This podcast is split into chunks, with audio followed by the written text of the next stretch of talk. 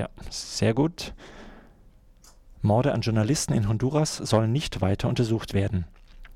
Der stellvertretende honduranische Sicherheitsminister Armando Calidonio hat am Mittwoch im Interview mit einem regierungsnahen Fernsehsender die Verantwortung für die Morde an zehn Journalisten im vergangenen Jahr 2010 zurückgewiesen.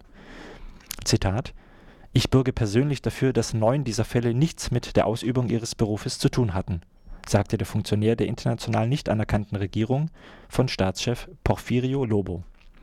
Zudem gab Calidonio zu dass die Polizeibehörden aufgrund technischer und finanzieller Beschränkungen nicht in der Lage seien, die Mehrheit der Morde an Journalisten aufzuklären. Die Opfer standen fast durchgehend der Demokratiebewegung nahe, die sich nach dem Putsch gegen die letzte demokratische Regierung des mittelamerikanischen Landes Ende Juni 2009 gebildet hatte. Mehrere der Mordopfer hatten mit Recherchen über die korrupten Machenschaften führender Akteure in Wirtschaft und Politik auf sich aufmerksam gemacht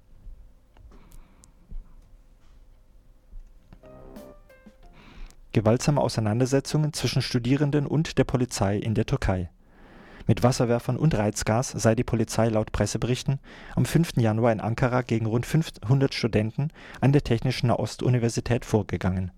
Diese wiederum hätten Steine und Plastikflaschen geworfen.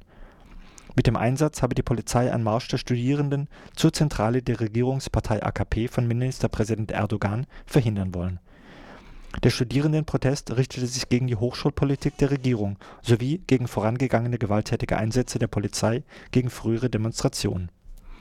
Erst im Dezember waren Polizisten mit großer Härte gegen demonstrierende Studentinnen und Studenten in Istanbul vorgegangen. Dabei erlitt eine junge Frau nach Schlägen und Tritten von Polizisten eine Fehlgeburt.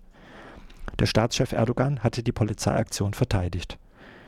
Erdogan hatte außerdem den Studierenden Verbindungen zu extremistischen Gruppen vorgeworfen auch hatte der Ministerpräsident die Medien wegen ihrer Berichterstattung über den Polizeieinsatz kritisiert.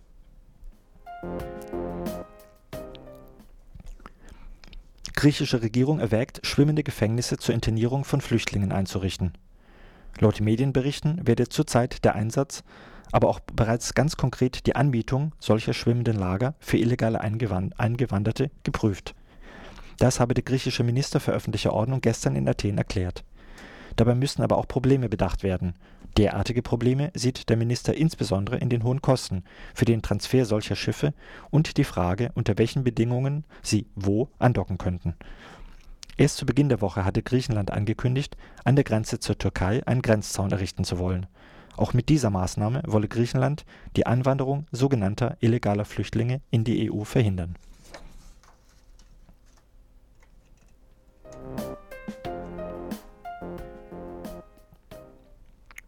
Namibische Regierung plant eine strahlende Zukunft für ihr Land.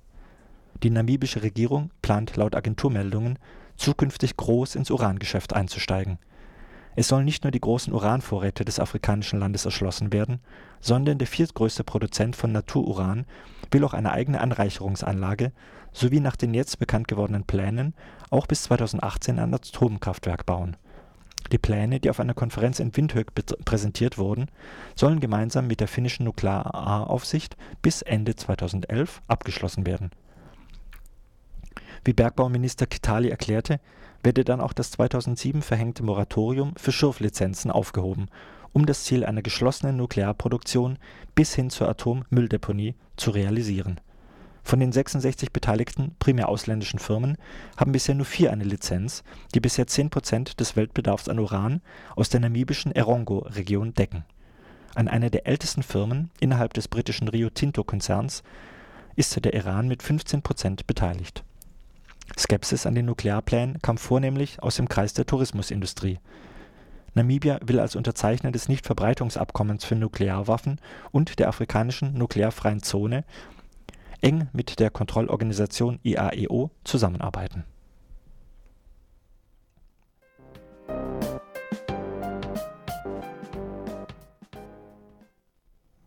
Und das waren auch schon wieder die Fokus Europa Nachrichten für den 6. Januar, Heilige Dreikönigstag.